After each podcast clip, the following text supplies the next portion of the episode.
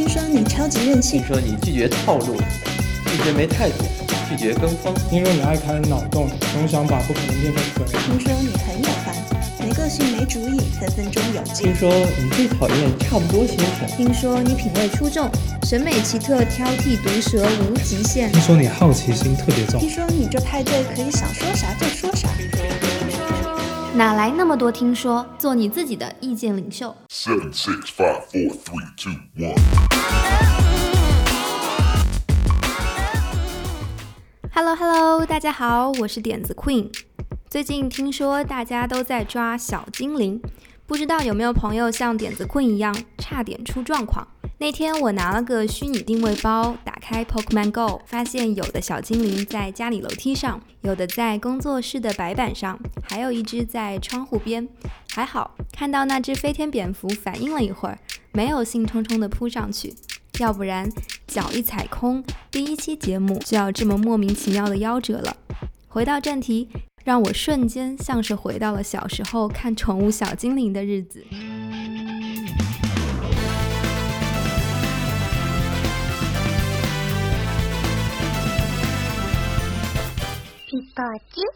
游戏的部分和动漫当中的情节相似，但更重要的是它加入 AR 技术之后的社交功能。因为你需要按照地图走到真实的地点去找到小精灵们，再往后更必须和其他的玩家对战完成升级。优质 IP 和前沿科技的高度结合，让它一夜之间爆红朋友圈，更让出品方任天堂一天之内股票暴涨百分之三十，各类 AR 概念股的行情更是一片看好。无独有偶，这把 AR 之火没烧多久，就有传言说谷歌公司将放弃 VR 头盔的研究，转投 AR 技术的怀抱。抛开传言的真实性不看，当前市场上眼花缭乱的 VR、AR 技术，让人瞬间对未来世界虚幻和真实之间结合的那些可能性，充满了无限的遐想。那么，无论是虚拟现实、增强现实，或者是 MR。也就是混合现实技术，它们到底会以怎样的方式重构我们的世界？既然它们有着颠覆智能手机和 PC 端设备的能力，那么发展的过程当中会不会有负面问题？这样的问题对我们自身会造成怎样的影响？或者撇开产业的巨大命题，现在市场上已经存在的 VR、AR 产品面临着哪些问题和挑战呢？生活中遇到的任何问题，或对问题有任何神奇的解决方案，都可以提交到点趴网上，关注 idea 趴微信订阅号，让创意重新定义生活的可能。其实，VR 发展到终极阶段的世界面貌，曾经在《黑客帝国》当中有过详尽而且具体的描述。电影里描述的世界，近乎接近于人类用自己发明的科技毁掉了自己的种族。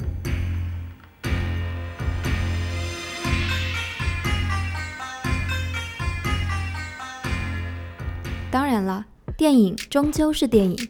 在点子 Queen 的有生之年，甚至是收听着这档节目的大部分人的有生之年，或许都不会有机会亲眼目睹这样的事情发生。毕竟技术的难题一时半会儿解决不了，而且最关键的是，VR、AR、MR 这三类前端科技的发展速度并不同步，谁先取得突破性进展，我们并不能准确的预估。几个月前，因为 VR 成人视频在 YouTube 上的火爆，大家开始聚焦 VR 产业。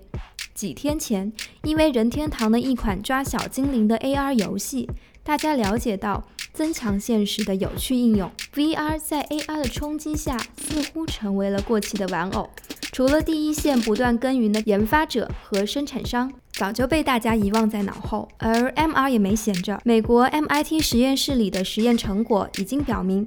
大规模的应用 MR 技术成为可能，对于制造商们而言，降低成本几乎成为了他们唯一的难题。生活中遇到的任何问题，或对问题有任何神奇的解决方案，都可以提交到点趴网上，关注 idea 趴微信订阅号，让创意重新定义生活的可能。其实三者本身并没有严格的学术区分，但在应用上区分明确。戴着 VR 眼镜。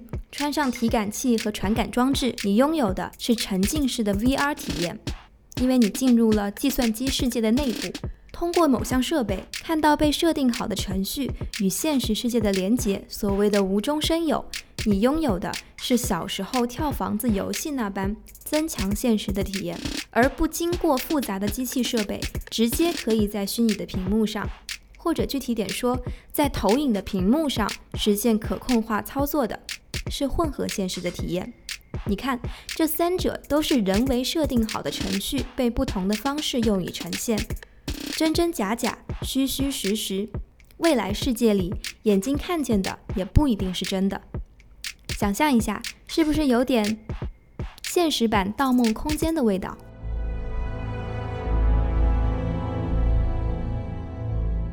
世界正处在一种大融合的趋势当中，无论是现在各国之间的经济、贸易、文化等各个方面的交流不断加深，还是游戏世界当中前沿技术的社交化应用，都表明人们早已不满足于对现实世界的追求，更简洁的产品操作方式、全方位、全感官调动的沉浸式互动方式，让大家心向往之。与此同时，人们对设计美感的追求将会上升到一个全新的阶段，在全景化的呈现方式下，对产品细节的要求更加苛刻。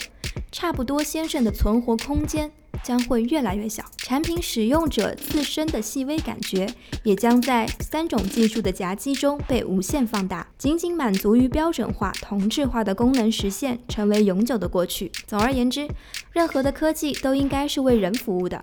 多关注自身的需要，多在意自己在使用当中的感受，多追求点极致体验，必然不会被迅速更迭的时代风云所淘汰。这期节目就到这里啦！